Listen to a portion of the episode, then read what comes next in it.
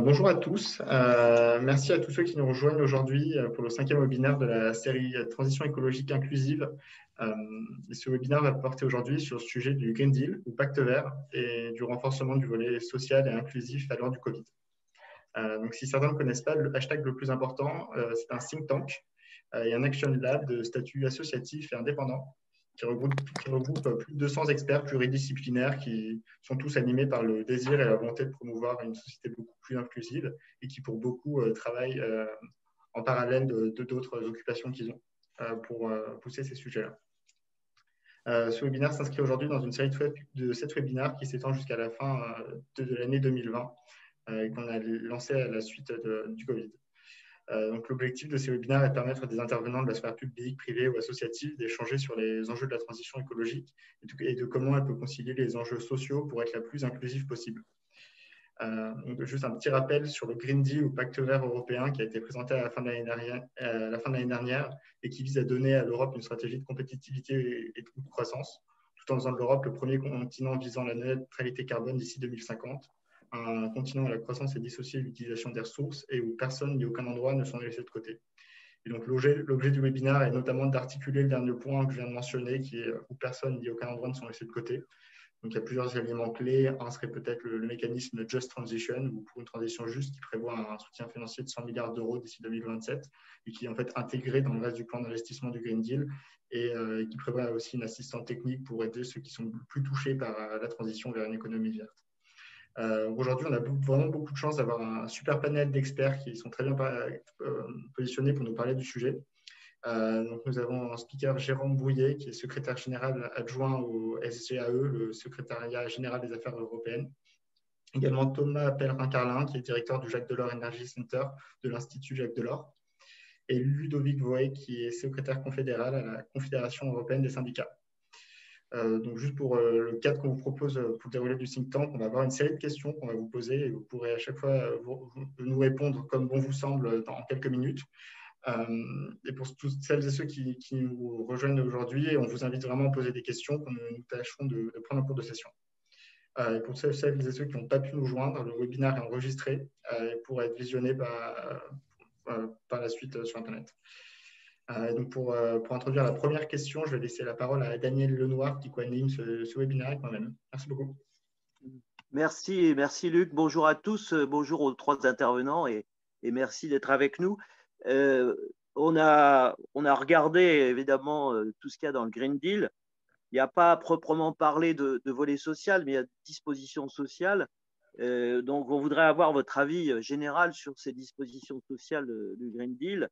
Et puis, euh, je poserai une question un peu plus euh, orientée parce que c'est un sujet sur lequel je suis motivé depuis longtemps. C'est est-ce que le Green Deal n'est pas aussi une possibilité de relancer ce, vieux projet qui était cher à Jacques Delors d'une Europe sociale, euh, donc qui serait à la fois une Europe sociale et environnementale? Alors, il faut que, alors, faut que vous, vous, vous mettiez vos micros et je pense que le. Alors, je ne sais pas si Jérôme euh, si Jérôme Brouillet est arrivé, euh, s'il est là, c'est lui qui démarre, et ensuite euh, Thomas Pellerin-Carlin, et ensuite Ludovic Voigt. Oui, je suis bien arrivé, mais je ne sais pas si vous m'entendez bien. Si on vous entend, c'est parfait. Super. Eh bien, merci beaucoup et merci pour, pour l'invitation. je vais essayer de ne pas être trop long. donc, vraiment deux réflexions liminaires très courtes sur, le, sur la, la, question que vous posez je pense que le fait qu'on parle de ne laisser personne sur le côté quand on parle du Green Deal au niveau européen, et vous l'avez pointé tous les deux très justement, ça ne s'incarne pas vraiment dans les textes qui sont prévus sur le Green Deal, c'est parce que nous, euh, alors je veux dire, un nous euh, qui est euh, nous négociateurs européens, notre principale difficulté sur le Green Deal, c'est de faire adhérer nos amis polonais, nos amis hongrois, enfin ce qu'on appelle le groupe de Visegrad. Et donc, ces pays-là ont notamment une euh, industrie euh, et surtout une production d'électricité qui reste très liée, très carbonée, qui est très liée au charbon, euh, avec, surtout pour la Pologne, ça ne vous étonnera pas, un poids symbolique de l'industrie du charbon qui est très fort, puisque c'est par Solidarność qu'est arrivé le renversement du gouvernement, du gouvernement communiste à la, fin de, à la fin de la guerre froide. Donc on a vraiment quelque chose dans l'imaginaire polonais qui est très fort, et du coup c'est très compliqué pour eux d'accepter euh, ce, qu'on leur, enfin, ce que nous montrent nous les chiffres euh, que nous donne la Commission, qui est que plus ou moins il faut qu'on ferme toutes les industries de charbon euh, en, en 10 ans dans l'Union européenne. Et donc c'est bien sous cet angle-là que c'est pris, et le fonds de transition juste est en fait un fonds qui sert essentiellement à financer la transition de ces régions, de la Silésie polonaise, mais aussi de la Ruhr allemande, ce qui n'est pas sans poser des difficultés à d'autres États membres qui ont déjà fait leur transition. Euh, typiquement en France, euh, il y a eu un impact pérenne sur le tissu économique et social euh, dans le nord de la France. Enfin, je ne vais pas vous faire un dessin, et dans l'est de la France. Et donc, il y a une vraie question de pourquoi on accompagne certains États membres alors que d'autres ne l'ont pas forcément été de la même façon lorsqu'ils ont réalisé leur, transition. Donc ça, c'est vraiment sur comment on, voit, euh, enfin, pourquoi il y a ce langage dans tous les, documents Green Deal. Ce qui ne veut pas dire qu'on ne pousse pas une Europe sociale, mais ça se fait plutôt par ailleurs. Et on a un, agenda qui est extrêmement ambitieux sur la question. On a eu une déclaration qui s'appelle le socle européen des droits sociaux il y a quelques années au niveau européen. La Commission est en train de voir comment le mettre en œuvre, comment euh, prendre une série d'initiatives euh, concrètes pour appliquer euh, ce, socle européen des droits sociaux. Et là où ça va se cristalliser dans les prochaines semaines, c'est sur la question du salaire minimum, puisque la commission, donc le commissaire Schmitt, qui est un commissaire luxembourgeois, veut vraiment faire de cette question du salaire minimum une priorité. c'est une priorité partagée par la France. et on aura, donc ils, ont consulté les partenaires sociaux les partenaires sociaux n'arrivent pas à s'emparer de la question. Et donc, on va euh, entamer une négociation qui va être très compliquée euh, sur la création d'un salaire minimum dans l'ensemble des États membres. Discussion qui sera compliquée à la fois avec des États membres euh, dont la fibre sociale n'est pas totalement la même que la nôtre, mais également avec des États membres qui ont un modèle social très développé, mais qui ne fonctionne pas comme le nôtre et notamment les pays scandinaves sont extrêmement hostiles à toute idée euh, d'introduire un, salaire minimum. Donc ça, sur l'Europe sociale, ça va être notre euh, gros dossier des prochains mois, mais qui est donc du coup un peu décorrélé du Green Deal, où on va vraiment, euh, là surtout à ce stade, on essaie de ne pas entrer dans un débat sur les outils d'accompagnement, parce qu'on voudrait obtenir un accord au Conseil européen de décembre. On n'a pas réussi à l'obtenir au Conseil européen qui s'est tenu la semaine dernière sur l'objectif de réduction des émissions en 2030. Et si on entre sur un débat sur les outils d'accompagnement, on sait que les Polonais vont être très gourmands, vont demander des gros chèques et on ne souhaite pas avoir ces discussions à ce stade. C'est une discussion qu'on a plutôt renvoyée à 2021. Voilà, j'ai déjà été un peu long, mais. Merci. Qu'en pense le représentant de l'Institut Jacques Delors, puisque je faisais référence à sa pensée sur euh, l'Europe sociale? Euh, Bonjour et merci de l'invitation. Euh, à l'Institut Jacques Delors, on, est des grands partisans du pacte vert et notamment évidemment de, sa dimension sociale. Et ce que, en tant que chercheur, je trouve euh, euh, important dans ce pacte vert européen, c'est qu'en fait, pour la première fois de l'histoire européenne, on a un véritable projet politique qui met la question du climat en son centre et qui est un projet politique qui en plus est porté au plus haut niveau de l'Union européenne, à savoir par la présidente de la Commission européenne, Madame Ursula von der Leyen. Et ce qui est très encourageant, me semble-t-il, c'est que la Commission commence à, regarder la réalité en face et à dire, pas simplement en privé, mais aussi en public, que euh, ce pacte vert, il aura des, conséquences sociales très importantes, et euh, notamment dans, quatre domaines euh, que j'aimerais souligner un peu rapidement. Le, premier domaine, on vient déjà d'en parler, c'est celui qui est le plus débattu, c'est la question de comment est-ce qu'on accompagne celles et ceux qui risquent de perdre leur travail à cause de la transition. Euh, et le débat là-dessus se cristallise sur euh, la figure euh, semi-mythifiée du mineur de charbon polonais. et pour ça, il faut dire que dans la situation actuelle, l'Union européenne a maintenant de nombreux outils, dont le Fonds social européen, le Fonds européen pour la transition juste, qui permettent d'avoir une action européenne qui soit sérieuse, qui soit à la hauteur de, cet enjeu-là, en tout cas. mais cet enjeu-là, il n'est pas le seul il y en a, il y en a au moins trois autres. Le, deuxième enjeu, me semble-t-il, c'est la question de la création d'emplois, et notamment la création d'emplois de qualité dans les nouveaux secteurs. Euh, on peut penser aux énergies renouvelables, mais notamment aussi à la question de, l'efficacité énergétique. Et là, on est sur des emplois qui sont extrêmement variés en termes de, compétences. Ça va d'emplois très peu qualifiés à des emplois très qualifiés en passant par euh, euh, quasiment tous les niveaux de, compétences. c'est quelque chose qui est important pour toutes les régions européennes. typiquement, des emplois pour la rénovation thermique des bâtiments, on est sur des, enjeux qui sont même pas au niveau de la région, hein, parfois simplement au niveau du département. Donc, ça peut permettre des, créations d'emplois extrêmement importantes. Et là, il y a une action européenne qui euh, peut être utile, euh, mais qui évidemment n'est pas, euh, pas suffisante. Hein. Ce n'est pas l'Union européenne qui crée directement des emplois dans les PME dans le département de la Manche, pour, pour parler d'un département que je connais bien. Et au-delà de la création d'emplois, il y a évidemment la question de, de la qualité de, de, ces emplois. donc, y a la question salariale, la question du rôle des travailleurs dans les décisions d'entreprise. Il y a aussi la question de la sécurité au travail, hein, parce qu'installer une éolienne, c'est évidemment un métier qui peut être, qui peut être dangereux pour, pour me limiter à cet exemple-là. Il y a un troisième enjeu euh, que, à mon avis, il faut aborder comme un enjeu de politique sociale dans la transition, c'est l'enjeu de la santé publique. Euh, on sait aujourd'hui que la pollution de l'air, les polluants chimiques ont un impact sur la santé. Euh, à titre illustratif, la pollution de l'air en Europe tue environ 400 000 personnes par an. C'est à mettre en, relation hein, peut-être avec les, morts de, la Covid, par exemple. donc la pollution de l'air, c'est un enjeu majeur, c'est un enjeu social. On sait qu'elle frappe particulièrement les milieux les plus pauvres, euh, si vous prenez dans une ville euh, comme, Paris, par exemple, vous savez que, euh, bah, en la carte de la pollution de l'air, c'est globalement hein, la carte de la richesse et de la pauvreté hein, dans n'importe quelle ville européenne. Donc ça aussi, c'est un véritable enjeu. Et en luttant contre la pollution de l'air, on améliore évidemment la santé publique de l'intégralité de nos sociétés. Et Dieu sait qu'on en a besoin alors que la deuxième vague de Covid est maintenant sur nous. mais on, améliore d'autant plus la santé des, populations les plus fragiles, qui sont les premières victimes des pollutions. Euh, et quatrième et dernier enjeu, lui aussi, il, est, euh, en tout cas, il peut être positif, me semble-t-il, c'est celui de la précarité énergétique.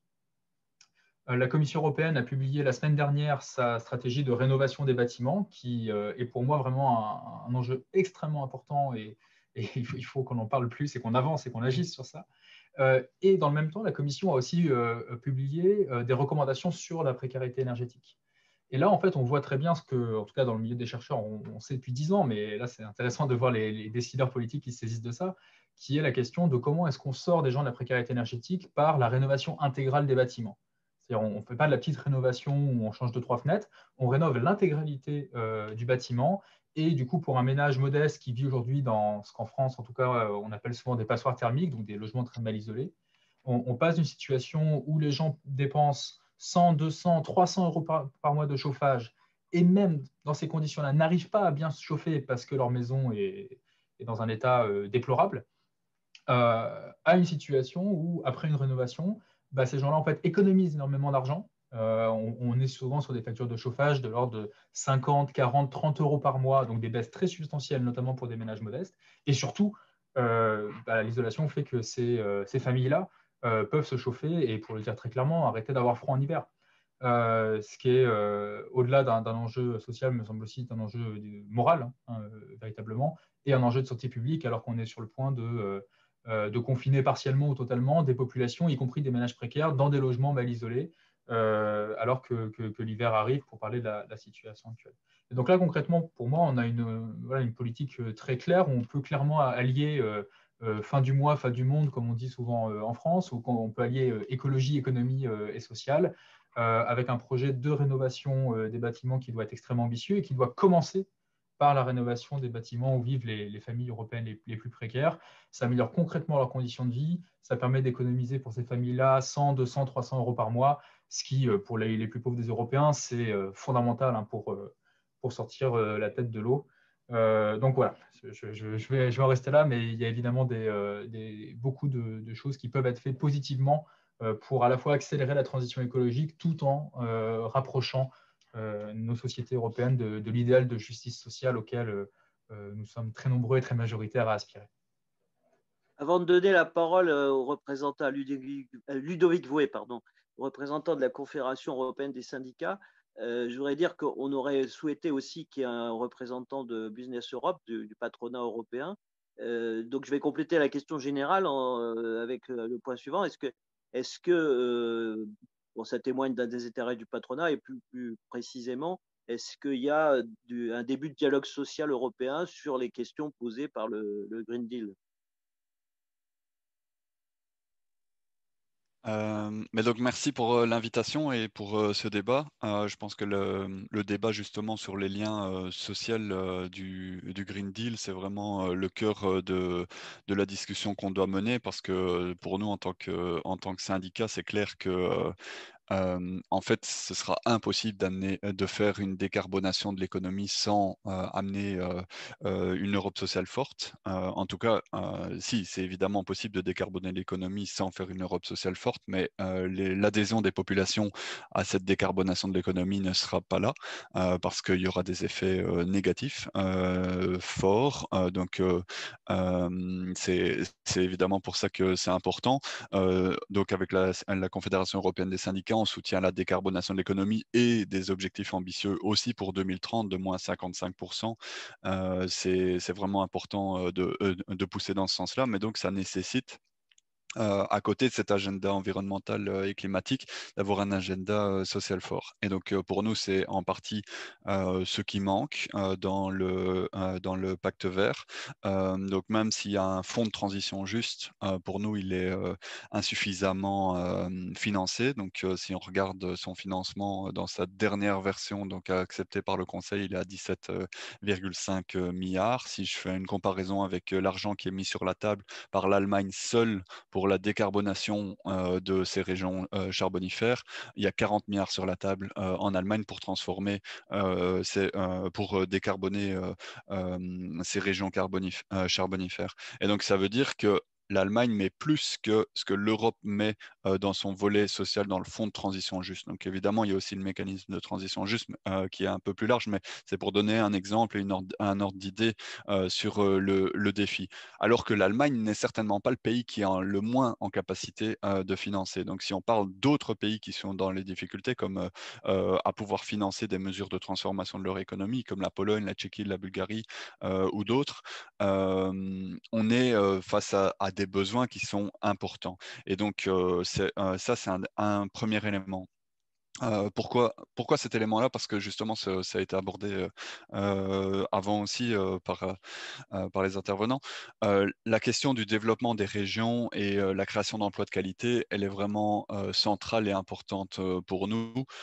Et, et, donc, c'est pas seulement qu'il faut qu'il y ait un chèque qui soit là pour le gouvernement polonais. C'est en fait, il faut un avenir pour les gens qui habitent dans les régions à Katowice, en, en, Silésie ou dans d'autres régions européennes et donc, euh, pour prendre un exemple concret, l'argent qu'on met dans le pacte vert euh, européen, qui va permettre le développement euh, de nouveaux emplois, c'est clair que ça va permettre le développement d'emplois verts, mais si on regarde les endroits où vont se développer les, emplois, ils vont pas forcément coïncider avec les, emplois, avec les endroits où vont se détruire les emplois. Et donc, si je prends par exemple le développement qui est vraiment positif aussi de de l'énergie éolienne en mer, euh, bah, il ne va pas avoir lieu à l'endroit où on ferme les mines de charbon. Et donc c'est pour montrer, exemplifier le problème que ça pose pour des populations euh, qui ont besoin d'un futur et ce n'est pas la migration vers euh, les, les, autres régions européennes qui est leur futur. Ils veulent avoir un futur dans leur région. Ça veut dire qu'on a besoin de mettre de l'argent sur la table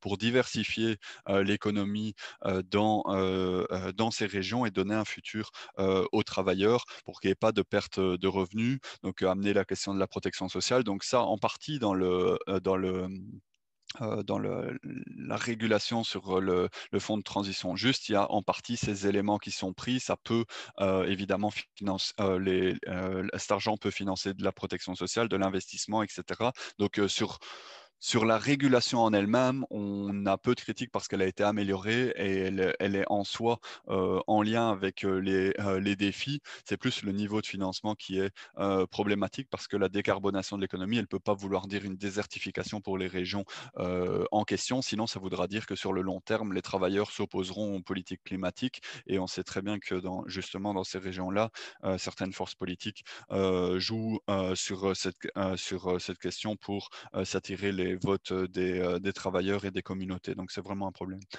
Deuxième élément, c'est que c'est important aussi quand on regarde, quand on investit justement de l'argent via, les plans de relance ou via le, Green Deal au niveau européen pour investir dans des secteurs. Donc la rénovation du bâtiment a par exemple été abordée. C'est un élément où on doit vraiment investir dans la rénovation de ces secteurs, mais c'est aussi important de regarder derrière la condition, les conditions de travail dans les secteurs. Donc autant la rénovation des bâtiments, elle va permettre en effet de réduire la pauvreté énergétique, autant de l'autre côté, les secteurs secteur de la construction, c'est un secteur où les conditions de travail euh, sont vraiment pas excellentes, euh, pour, euh, pour être gentil. Et donc, ça, ça amène la question de euh, les endroits qu'on va, euh, les secteurs qu'on va soutenir. Il faut aussi qu'il y ait des, euh, des, standards sociaux forts qui soient associés à ça. Donc, ça peut valoir pour la rénovation des bâtiments, mais je pense aussi à tous les secteurs qu'on va développer à l'avenir, par exemple comme l'hydro. Allez, on va soutenir l'hydrogène vert. C'est très important qu'il y ait des nouvelles sources d'énergie, etc., qui, qui soient soutenues. mais de l'autre côté, on doit voir à la fin dans ces secteurs-là, quelles vont être les conditions de travail? Est-ce qu'on va être avec des conditions de travail précaires? Est-ce qu'on va avoir des bons salaires, des bonnes négociations collectives, etc. Donc, euh, quand il y a du soutien public à des secteurs pour euh, développer des filières d'avenir, il faut le faire, mais il faut le lier à des standards sociaux. Et donc, ça, ça m'amène sur ce qu'il y avait ce qui a été dit directement, c'est euh, on a besoin d'une Europe sociale et donc c'est euh, la discussion sur euh, le salaire minimum au niveau européen, c'est vraiment justement un des éléments qui peut permettre aussi ça. On est dans des niveaux de salaire un peu partout qui sont pas qui sont pas suffisants, qui vont parfois en dessous du, du seuil de pauvreté et donc avec même si en effet les employeurs ne sont pas très preneurs de la discussion sur le salaire minimum au niveau européen, du côté syndical, on a a un mandat assez fort pour rentrer dans ces discussions-là. Avec la Confédération européenne des syndicats, on pousse justement à l'introduction d'un salaire minimum euh, et euh, à des systèmes de négociation collective, parce que c'est important qui est euh, à dire, c'est que la négociation collective, c'est ce qui pousse vers le haut le salaire minimum. C'est quand on a des bons, bons systèmes de négociation collective qui négocient les salaires dans les secteurs, eh ben, ça pousse à, haut, à la haut le salaire minimum. Donc ça, c'est un élément important. Et donc, pour conclure, peut-être sur la, deuxième question sur laquelle vous, vous arriviez, sur, la, sur le, du côté de l'industrie, on voit, euh, et du côté des employeurs, on voit un soutien au Green Deal, mais qui est, euh, je dirais, en demi-teinte. Euh, donc, un accord sur une décarbonation de l'économie pour 2050, mais le besoin qu'on laisse le temps aux entreprises de, de, permettre ce, changement, alors que le, changement, il est urgent. on n'a pas le temps d'attendre, on n'a pas le temps que, que c'est évidemment important d'investir pour dans les technologies pour l'emploi de demain, mais on n'a pas le temps d'attendre cette transformation. Et donc, je ne dirais pas qu'il y a un désintérêt, mais il y a en tout cas un doute en partie sur cet engagement et sur ce qu'il veut dire. Et donc, peut-être que ce doute, c'est justement sur les aspects sociaux, euh, de la part euh, des employeurs. Euh, mais donc, c'est pour ça que nous, du côté syndical, on est assez fort à essayer de lier la dimension climatique et la dimension sociale, parce que si on ne la lie pas, c'est les travailleurs qui, qui, tourneront leur dos au futur climatique. Et donc, c'est pour ça que c'est vraiment important de développer le socle européen des droits sociaux, comme ça a été dit, mentionné, mais ça ne doit pas rester un socle, ça doit vraiment devenir dans, le, les faits des droits que les travailleurs auront, comme par exemple, et je finirai là-dessus, le droit à la formation. on, est face à un défi de transformation de l'économie dans les, dans les décennies à venir. le droit à la formation, il n'est pas effectif partout dans les pays européens. si on doit transformer l'économie et la digitaliser et verdir les emplois, ça veut dire aussi plus de circularité dans les emplois. Les contenus des emplois ils vont changer, donc il faut anticiper ces changements et former les travailleurs qui sont déjà dans l'emploi à ça. Et donc, c'est le défi de la reformation, euh, le défi de la protection sociale, pour n'en citer que deux. Euh, euh, c'est des droits sociaux qui vont être importants à mettre dans, en effet partout en Europe pour tous les travailleurs. Merci. Luc, à toi. Un grand merci à tous les trois pour vos réponses. Je pense que cette question introductive nous permet de bien saisir les, enjeux sociaux du, sujet. Peut-être une deuxième question un peu plus d'actualité. Euh, on aimerait bien comprendre votre point de vue sur en quoi la, crise sanitaire actuelle change la donne. Euh, est-ce que ça s'inscrit bien dans le cadre du Green Deal et du, plan de relance ou est-ce qu'il y a des, choses différentes à prendre en compte? Est-ce que ça, change par exemple le nombre de personnes en situation précaire ou est-ce que ça change les besoins? Voilà, je, serais preneur à votre avis sur le sujet et je propose que vous répondiez peut-être dans le même ordre que pour la première question. Merci beaucoup. moi, je pense que ça change deux choses, la crise du Covid, enfin de la Covid. Euh, la première chose que ça change très concrètement, c'est que les montants euh, du cadre financier pluriannuel, enfin, et du, de l'ensemble, hein, cadre financier pluriannuel, fonds de relance, sont sans commune mesure avec ce qu'on aurait pu imaginer il y a six mois. Euh, et donc ça, c'est quand même un changement de braquet qui est quand même, qui est quand même très important. Avec, on a qualifié ça de moment hamiltonien. Enfin, on verra si le futur nous donnera raison ou pas. le fait que l'Europe lève, lève de l'argent sur les marchés et donc sans dette en commun. Et on a vu en plus avec un grand succès, euh, enfin voilà, un appétit extrêmement fort de la part des marchés financiers pour la, dette européenne, qui est, plutôt positif. Donc voilà, la, crise de la Covid sur ce sujet-là, elle a au moins ce premier effet tout simple, hein, qui est qu'il euh, y a plus d'argent qui est disponible. Il y a plus d'argent qui est redistribué euh, entre les États membres. Le deuxième impact, c'est que euh, on a retenu les leçons de 2008. Euh, quand on regarde, et ça c'est Pascal Canfin qui le dit souvent, euh, quand on regarde rétro, oh, je vais arriver, de façon rétrospective ce qui s'est passé en 2008, on a fait une énorme erreur sur la façon dont on a relancé l'économie, puisque ça a eu un impact assez nocif sur nos émissions. On a relancé une économie extrêmement carbonée. Et donc là, il y a une claire volonté de tenir compte de ça euh, dans la façon dont on organise la relance. Et donc, il y a des débats qui, à mon avis, ne sont pas. Euh, on n'est pas au bout, euh, notamment entre le Conseil et le Parlement européen, sur la façon dont on s'assure que la relance de 2020, enfin 2021-22, est bien cohérente avec notre objectif de moyen terme, qui est la neutralité carbone en 2050 et un rehaussement de l'ambition euh, climatique à horizon 2030. Et dernier point sur l'impact de la Covid, c'est qu'il n'y a pas d'impact. Euh, il y a des tas de dossiers que la Commission a été obligée de euh, décaler dans le temps à cause de la Covid. À ce stade, on est plutôt dans les clous sur le climat. On, tient le calendrier qui avait été annoncé par la présidente von der Leyen au début de son mandat et euh, il n'y a pas de dérapage. Et donc ça, politiquement, c'est un signal qui est extrêmement fort qui est envoyé par la Commission européenne, qui est que le Green Deal reste au cœur de son mandat. Alors ça crée des débats politiques, notamment politiques intérieurs au sein du PPE et encore plus intérieurs au sein de la CDU. Je ne sais pas si vous avez suivi, mais depuis 15 jours, on a un petit peu de vague, enfin non, depuis une semaine, au sein de la CDU euh, sur ce volet-là. Et notamment, le PPE est un peu euh, agacé d'avoir vu le Parlement européen voter un objectif de moins 60% en 2030 et donc euh, a une réaction un peu euh, vis-à-vis de Ursula von der Leyen en lui reprochant d'être trop proche des Verts.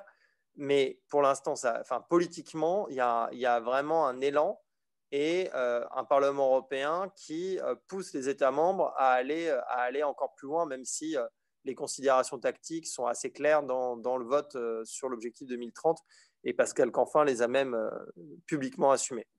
Donc voilà, pour moi, vraiment, c'est plus une opportunité. Euh, et, en tout cas, on a vu, il y a eu des tentatives au tout, tout début de la crise, euh, notamment de mémoire, Babis avait eu des propos un peu maladroits, euh, le, Premier ministre tchèque, en disant que ce n'était pas le moment de faire de la transition énergétique au milieu de la crise. Et assez vite, cette tentation a été refermée et, tout le monde a acté qu'on allait continuer euh, et qu'on allait déployer le Green Deal comme c'était prévu.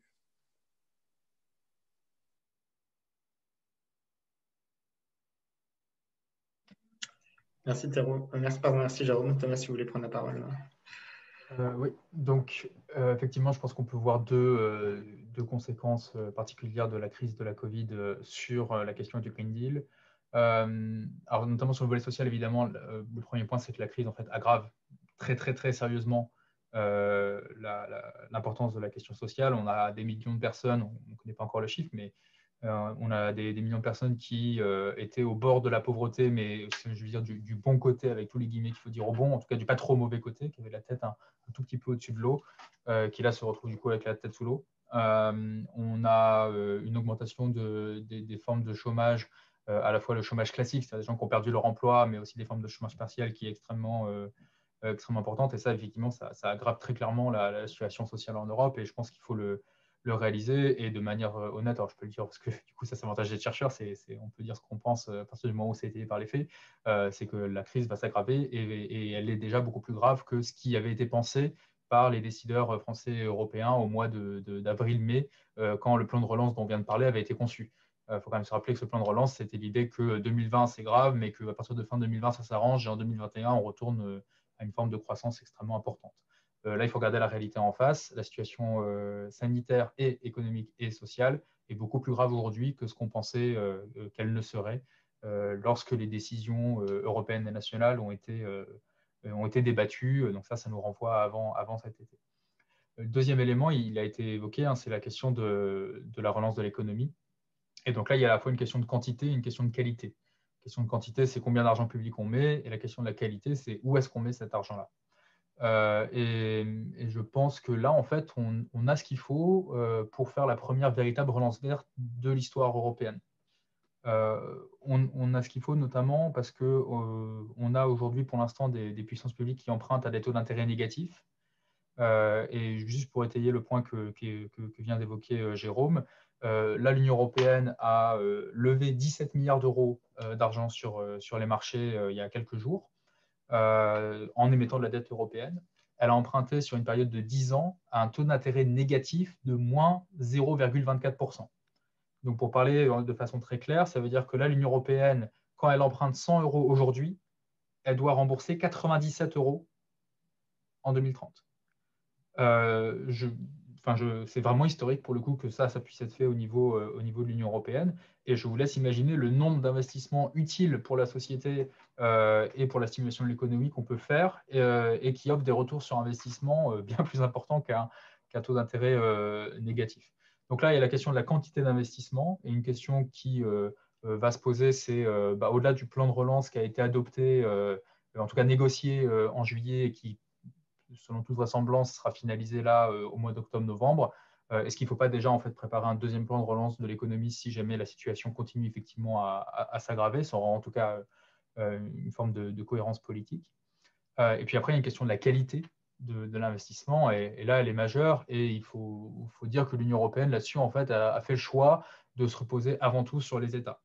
C'est-à-dire que la manière dont la majorité de l'argent de la relance européenne va être dépensé, c'est que chaque État va faire ce qu'on appelle un plan national de reprise et de résilience.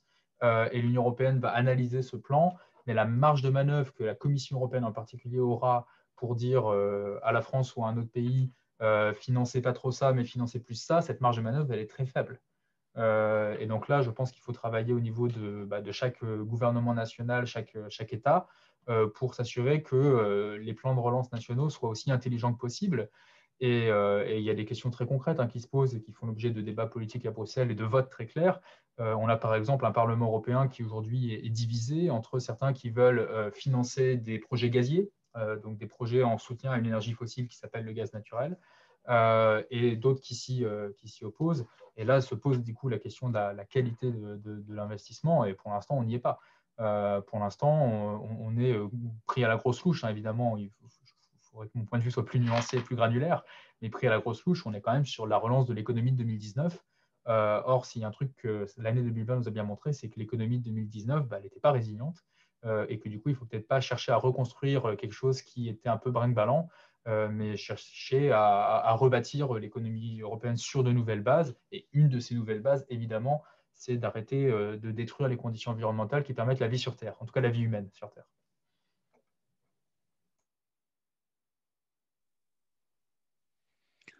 Oui, bah, du coup, pour ma part, je pense que c'est important. Évidemment, le COVID, la COVID-19 peut être une opportunité pour une relance plus verte, mais c'est évidemment, comme ça a été mentionné juste maintenant par Thomas, avant tout des désastres, des désastres pour pas mal, pas mal de travailleurs qui perdent leur emploi dans pas mal, pas mal de secteurs et d'industries, à côté des chiffres qui pouvaient paraître super beaux de l'épargne de l'épargne qu'ont pu faire les Français ou les Européens en général pendant le confinement, on a maintenant les chiffres qui montrent que oui, bah, c'est les, les 5% les plus riches qui ont pu réellement mettre de l'épargne de côté, quand la majorité n'a pas pu mettre d'épargne de côté pendant le confinement, voire les 20% les plus pauvres ont perdu un, peu de, revenus. Donc, on voit que c'est des destructions d'emplois, on n'est qu'au début et, et, les États ont réagi, et nous, on a beaucoup poussé à ce que ce soit le cas, les États ont réagi avec des mesures de protection de l'emploi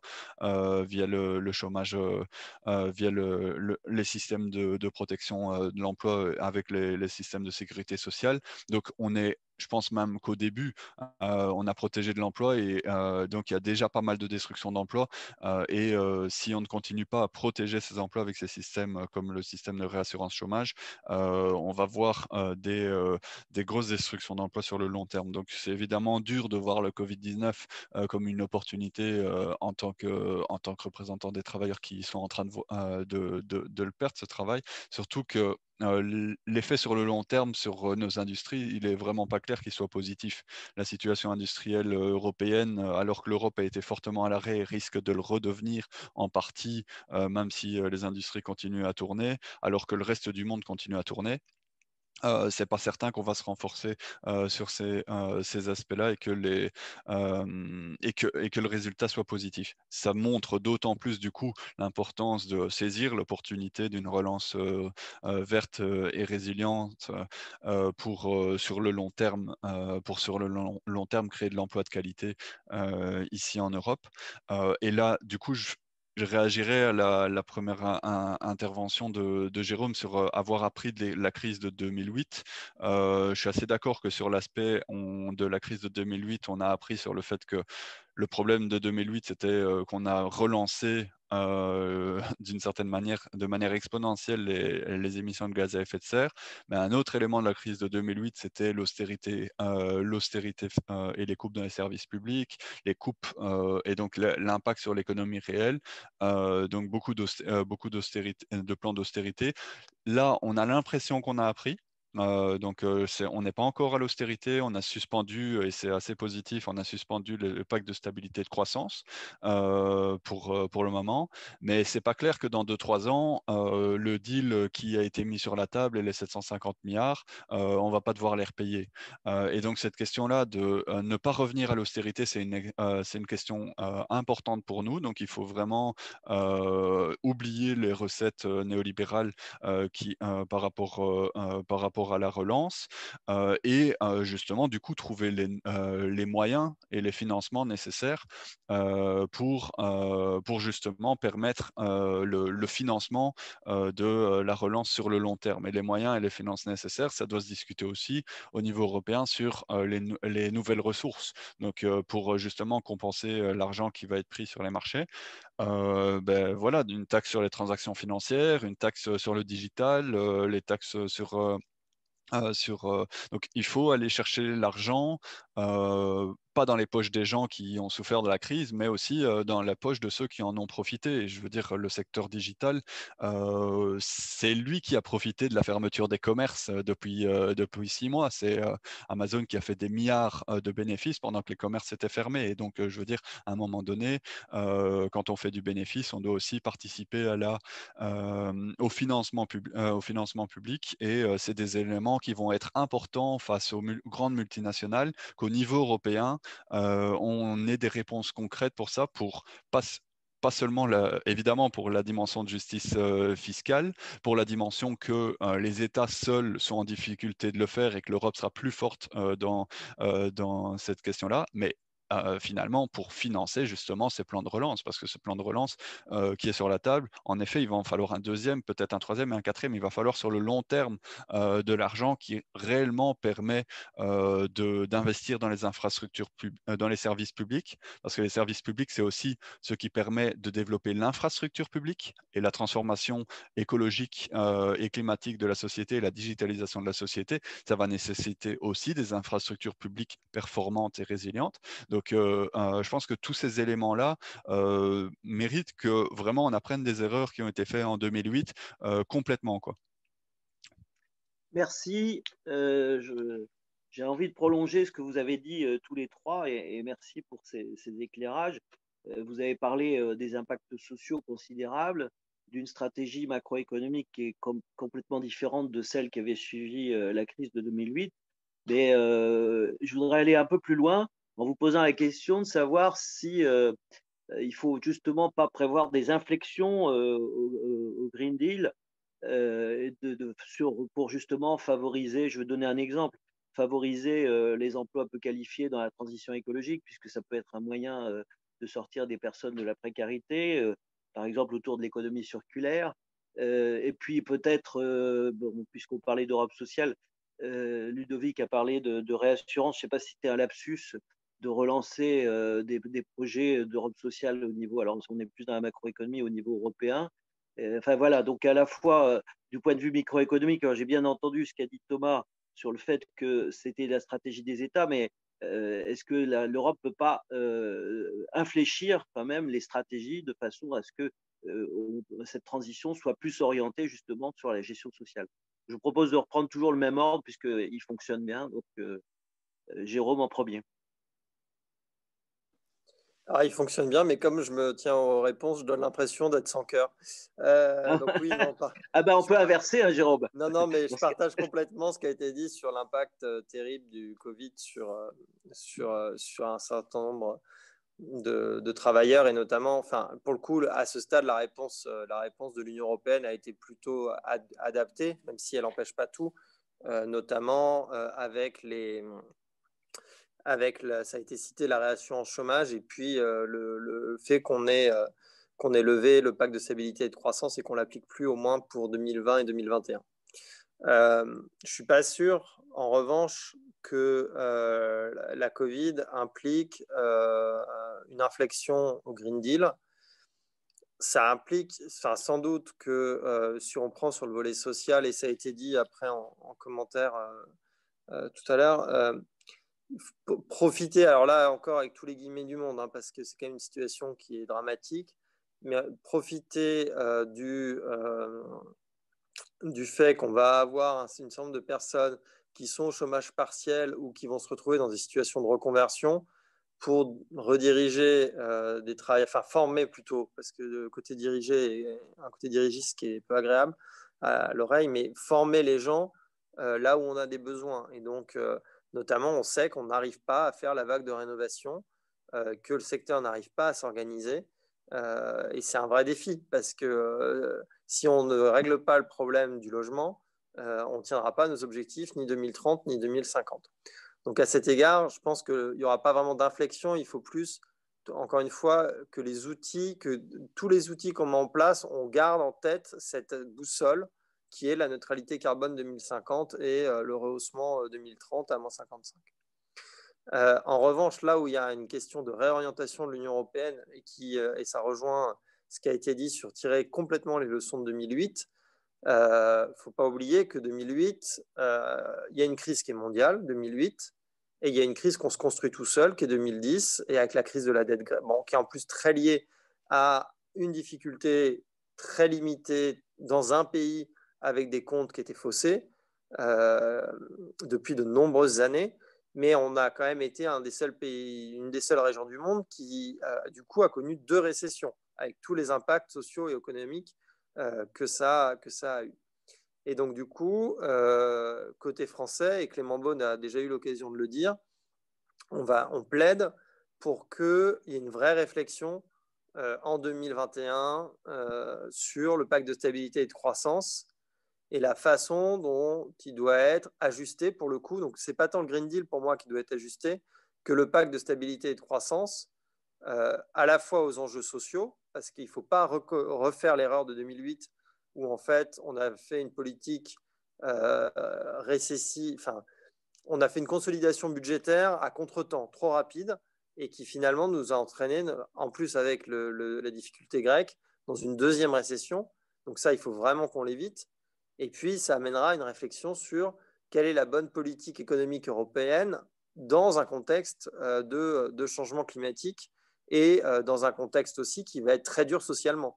C'est-à-dire comment on a la bonne politique macroéconomique euh, dans un contexte où le chômage ne sera pas du tout en, 2021, là où on pensait qu'il serait. Et je rejoins complètement ce qui a été dit. il faut, faire attention à ne pas être dans le. Je ne veux pas donner cette impression dans, dans, la dans l'autocongratulation sur le, le, le, fonds de relance effectivement, quand on l'a calibré, on ne l'a pas calibré avec une deuxième vague ou une troisième vague. Ou, euh, euh, et puis, enfin, tout dépend aussi de la date à laquelle on aura le vaccin. Donc, tout ça fait que euh, il va falloir continuer à bien se coordonner et pour veiller à ce que les impacts économiques de la crise soient le mieux gérés possible. Donc, du côté de, l'Institut Jacques Delors, et de Thomas Pellerin pour, euh, pour, rebondir sur ce qui vient d'être euh, mentionné, euh, si, je peux utiliser une métaphore, quand on fait la navigation et qu'on est sur un bateau et qu'on se rend compte que le bateau a des avaries, l'idéal, c'est de profiter du, temps calme pour aller au port, réparer tout et après on repart. Ça, c'est ce que, en tout cas, nous, à Chaque Delors, on, plaide et on plaidait par exemple il y a plus de deux ans maintenant euh, pour euh, une réforme notamment du pacte de stabilité et de croissance. Je renvoie à euh, un article qui a été coécrit par, par le président de l'Institut Jacques Delors à Berlin, Henrik Anderlein, et qui faisait partie de ces 14 économistes français et allemands qui ont fait une proposition de réforme en profondeur et qui me semble extrêmement, extrêmement intéressante. Et donc là, évidemment, l'idéal aurait été de, changer tout ça il y a deux ans et demi. Donc ça, c'est l'idéal en termes de, ce qu'est la bonne politique publique. Après, il y a, les contraintes politiques qui, sont ce qu'elles sont et qui fait en fait que euh, le moment où on est, euh, en tout cas, nos, élus politiques sont capables de faire, euh, de faire des réformes, c'est en temps de crise comme on l'est aujourd'hui. Et, je pense que du coup, bah, il, est, est temps, si je puis dire, de, relire ces propositions qui avaient, qui avaient été faites, notamment par Eric Erdeline et d'autres économistes, qui, me semble-t-il, permettraient en fait d'avoir euh, une approche de la politique macroéconomique euh, plus basée sur des, sur des notions de, à la fois de solidarité, de discipline intelligente, euh, mais aussi du coup de, de, résilience de nos économies. Un, autre point peut-être à, souligner, puisqu'on est en train de rentrer dans la deuxième vague du Covid, c'est l'importance en fait de l'anticipation.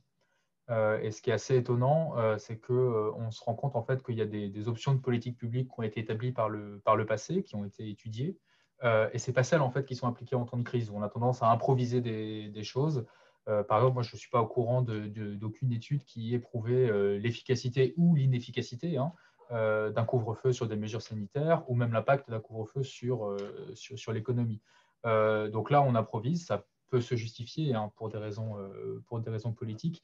L'idéal, quand même, c'est d'anticiper et, et, notamment de faire plusieurs, plusieurs scénarios d'évolution. Donc, typiquement, quelque chose qui peut être fait là en ce moment, euh, c'est de faire des scénarios d'évolution différents de la crise et de prévoir déjà des réponses de politique publique qui puissent être adaptées à ça.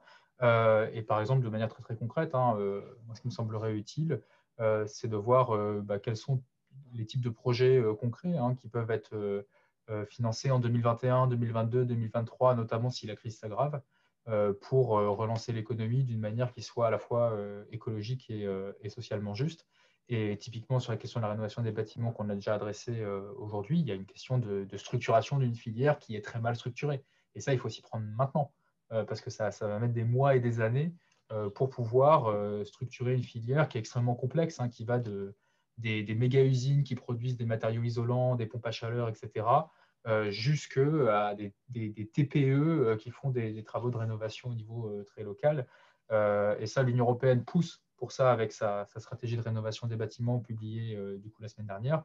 Mais euh, l'Union européenne, là-dessus, euh, elle, fait l'impulsion, mais il faut aller beaucoup, beaucoup plus loin et il faut un rôle très important des États et des régions dans ce domaine-là. Et donc, ce point de vue, les inflexions, elles sont plutôt au niveau des États, c'est partagé par la Confédération européenne des syndicats ou vous avez un point de vue un peu différent je pense qu'il y a deux, y a deux aspects. Donc, euh, euh, en effet, il y a des inflexions qui peuvent, euh, qui devront être faites au niveau des États. Je, vais y arriver, mais je pense qu'au niveau de la Commission aussi, sur les plans qui ont été mis en place, au niveau des institutions en général, si, on reprend l'exemple des, des, plans de réassurance chômage, donc une réponse ambitieuse au moment où c'était nécessaire, mais le problème de, ce plan de réassurance chômage, c'est qu'il finance les systèmes d'assurance chômage existants dans les États membres. Il ne couvre pas les, l'inadéquation, le, manque de couverture de, certains systèmes. Et donc, il y a beaucoup de travailleurs qui, du coup, sont, enfin, de travailleuses surtout, et du coup, de jeunes travailleurs précaires, qui sont hors des systèmes de sécurité sociale et qui n'ont pas pu euh, être soutenu euh, pendant euh, cette période de, confinement. pensons aux livreurs, pensons aux jeunes travailleurs en CDD qui ont perdu tout de suite leur, leurs emplois. Donc, c'est tous des secteurs qui, à partir du moment où on ne tombe pas dans la case chômage ou, ou, ou, si l'emploi avait été cassé directement, si on était intérimaire, dans beaucoup de pays, on ne pouvait pas être vraiment aidé. Donc là, je pense que dans une deuxième version, si on retravaille sur le renforcement des mesures de réassurance chômage, ça va être nécessaire de prendre en compte tous ces travailleurs euh, précaires et en difficulté parce que c'est justement eux qui passent du mauvais côté euh, et tombent dans la pauvreté. Et je lis à la question climatique. Pourquoi? Parce que sur le long terme, c'est ces gens-là qui, euh, si dans une décennie, on est face à une décennie de jeunes qui ont que des travaux, travaux, précaires, intérimaires ou pas du tout d'emploi, parce qu'il y a peu, allez, toute la, toute la génération qui est sortie des études l'année passée et qui rentre dans un marché travail où en fait on n'engage pas.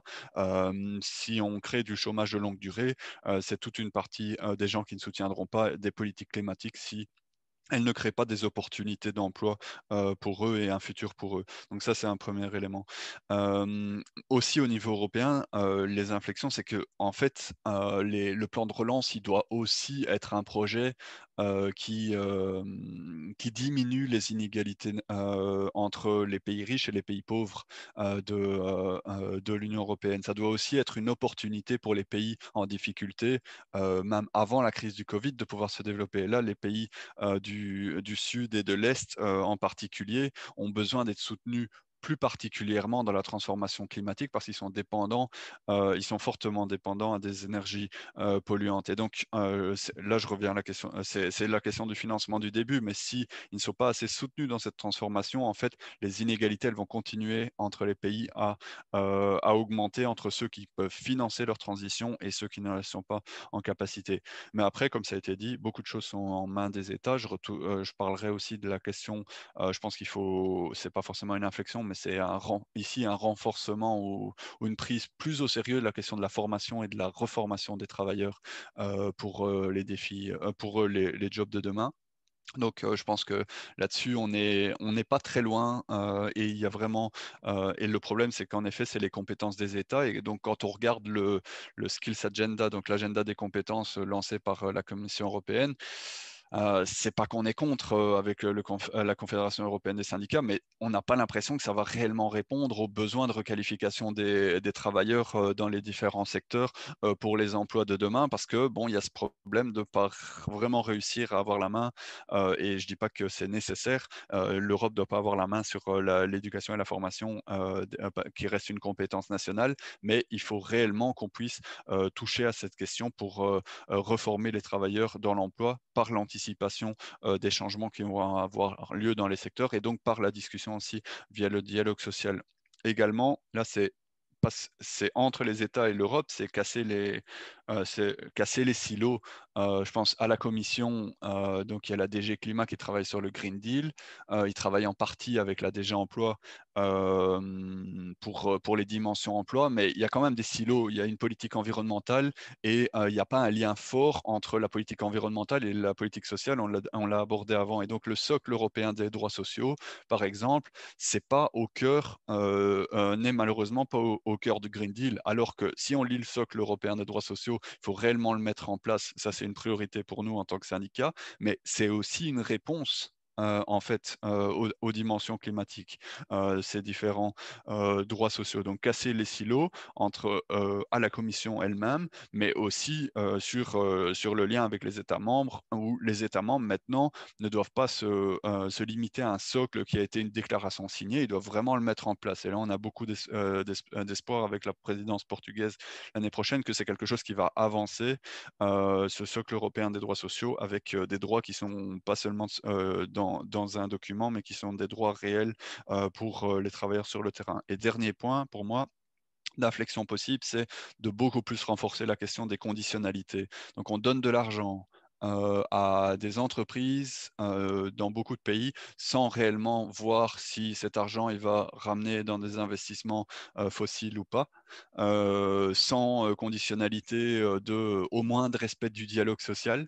donc on a, il y a beaucoup de d'argent qui et il fallait sortir l'argent pendant le début, au niveau de début de la crise, mais c'est important pour nous que cet argent-là, qui est de l'argent public, qui est de l'argent communautaire, c'est de l'argent qui doit pouvoir aller à la protection de l'emploi sur le long terme. Et pour ça, on a besoin que les entreprises qui soient aidées, deux semaines plus tard, elles, elles annoncent pas des milliers de suppressions d'emplois. donc la question du respect du dialogue social, le respect des conditions de travail, le respect de la négociation collective et, et oui, au moins de ne pas être aidé à coups de milliards et puis, et puis envoyer des milliers de personnes à Pôle emploi.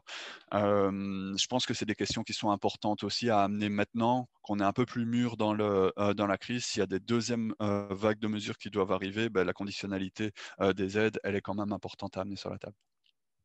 Alors, on ne va pas avoir le temps de vous poser toutes les questions qu'on avait envie de vous poser. Euh, je vais m'autoriser, Luc, tu, m'en excuseras, à, essayer de regrouper toutes ces questions autour de, la dernière. C'est de vous demander à chacun euh, si vous aviez euh, une recommandation à faire sur le sujet, laquelle serait-elle? Que ce soit sur la place des entreprises, des partenaires sociaux, pour revenir sur ce qui vient d'être dit, sur la valeur ajoutée de, euh, que, peut apporter l'Europe sur ces questions de transition environnementale. Et euh, évidemment, et peut-être qu'on peut commencer par ça, comme ça, ça inversera. Euh, sur la position de la France, on, l'a déjà un peu deviné, mais je pense que c'est quelle, va être la position de la France sur ces sujets dans les et quelles recommandations Jérôme pourrait nous faire sur la position de notre pays? Merci. Je pense que nous, on va, enfin, je l'ai dit, hein, il, y a, deux choses qui seront importantes pour nous. La première, c'est que euh, la boussole climatique, on la règle très vite et que donc on se fixe très vite nos objectifs pour 2030. Euh, l'échéance, enfin voilà, maintenant on s'est repoussé à mi-décembre, mais il faut que l'Europe soit au rendez-vous. Euh, le 12 décembre, on fêtera les 5 ans de l'accord de Paris. Il est important que ce jour-là, l'Union européenne soit en mesure de dire où elle va, où elle va en 2030 et on s'était engagé à Paris à rehausser progressivement nos objectifs.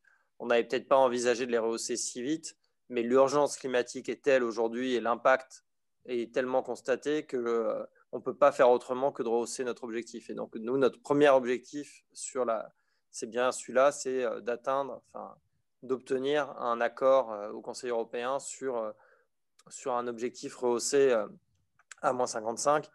Deuxième objectif, c'est que le fonds de relance soit euh, effectif le plus rapidement possible et qu'on puisse commencer à décaisser rapidement en 2021.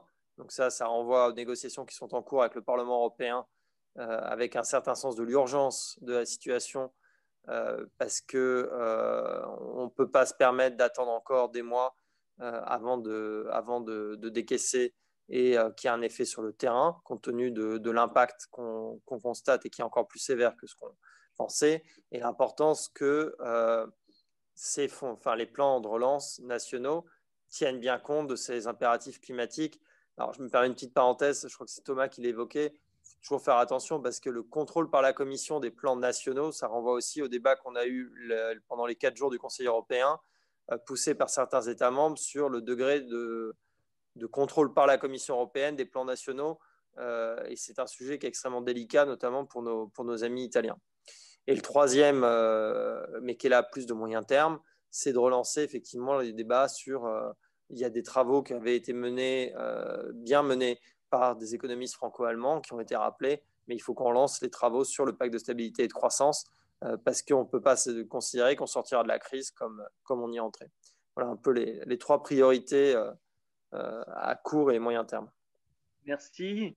Et du côté de l'Institut Jacques Delors, votre recommandation, euh, en quelques mots, puisqu'on est en train de jouer les arrêts de jeu là, de notre euh, webinaire. Euh, si, évidemment, il y a mille choses à dire, mais s'il faut retenir qu'une, c'est vraiment l'importance de la question de la rénovation des, bâtiments, notamment dans le contexte de, la crise actuelle. les bâtiments, c'est là où on consomme 40% de l'énergie, donc c'est vraiment fondamental d'un point de vue environnementale. C'est aussi un enjeu industriel, on a tendance à l'oublier. C'est toute la question de la production des matériaux isolants, des pompes à chaleur, mais aussi du béton, de l'acier, de tout ce qui est utilisé ensuite dans la construction ou dans la rénovation de bâtiments. C'est un enjeu financier majeur. il y a une question là aussi pour notamment les banques privées d'enfin se saisir de la question de la rénovation du bâtiment euh, ce qu'elles n'ont pas fait depuis, euh, euh, plusieurs décennies. C'est un enjeu d'emploi, on, en a déjà parlé, à la fois en termes de nombre d'emplois, mais aussi en termes d'opportunité d'améliorer la qualité des emplois des bâtiments. Et Ludovic rappelait que le secteur du bâtiment n'est pas celui où il y a le plus d'emplois de, qualité. C'est aussi des emplois qui peuvent avoir du sens, notamment pour les, plus jeunes, parce que fondamentalement, au-delà de la rénovation, c'est très littéralement. Hein, euh, nous permettre d'augmenter les chances de la survie de notre civilisation. Hein. In fine, c'est de ça dont il s'agit aussi euh, sur, euh, sur ce sujet-là. Et là, il y a besoin d'une action européenne, vraiment européenne dans, dans, le vrai sens du terme, c'est-à-dire pas simplement de l'Union européenne, mais aussi des États, des régions. Et, ça, c'est fondamental. Et je pense qu'il faut s'y mettre maintenant. On a la Commission a, impulsé quelque chose de similaire sur un enjeu très différent qui est la question des, batteries. Euh, la Commission a impulsé ça il y a trois ans euh, maintenant et on voit enfin les, premières usines sortir de terre et ça a été un succès. Et je pense que c'est un succès dont on doit s'aspirer euh, pour l'appliquer à d'autres enjeux, notamment cette question majeure de, la rénovation des bâtiments. je ne donne pas le mot de la fin à la Confédération européenne des syndicats parce que je pense qu'on aura l'occasion de revenir sur ces sujets, mais c'est quand même lui qui va terminer ce, webinaire extrêmement riche et merci Merci de, ces interventions. Oui, donc merci pour une recommandation. Bah oui, évidemment, le, les, pour moi, c'est les travailleurs qui sont aussi les premiers impactés par les mesures climatiques. Donc, si on veut qu'il y ait une acceptation sociale, c'est enfin les travailleurs et les communautés en général, c'est il faut vraiment travailler l'acceptation sociale des mesures. Je pense que sur le papier, il y a beaucoup de mesures qui sont bien réfléchies, bien pensées, mais après, elles doivent se confronter à l'acceptation sociale des mesures. Je pense qu'on a la même chose avec la crise sanitaire. on peut écouter la science, euh, mais si on n'explique pas la science, euh, euh, à un moment donné, les, gens décrochent.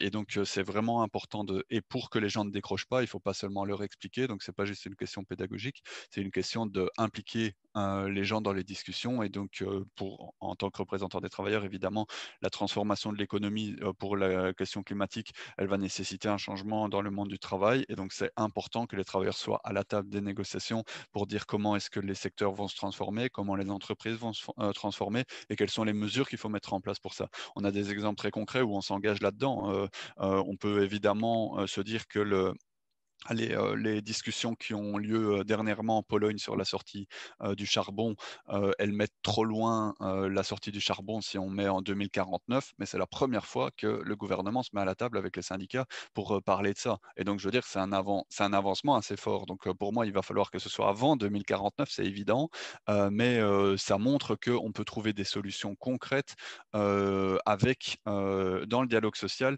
pour que les travailleurs ne perdent pas leurs revenus et un futur euh, et réussissent euh, à euh, et qu'on réussisse à transformer des, des secteurs. Donc voilà, je, ne vante pas l'accord polonais, mais je montre que le, en tout cas l'implication des, des, des, syndicats autour de la table va être centrale pour l'acceptation politique des mesures climatiques. Merci Luc, je te laisse conclure. un grand, un grand merci à tous les trois pour vos interventions. Et et de, toute façon, le webinaire sera visible sur, euh, sur le site de le plus important. Merci à tous. Et... Merci à tous. On va vous libérer vu qu'on est déjà. Et à une prochaine fois. En déplacement. À bientôt. Merci beaucoup. Au revoir. Au revoir.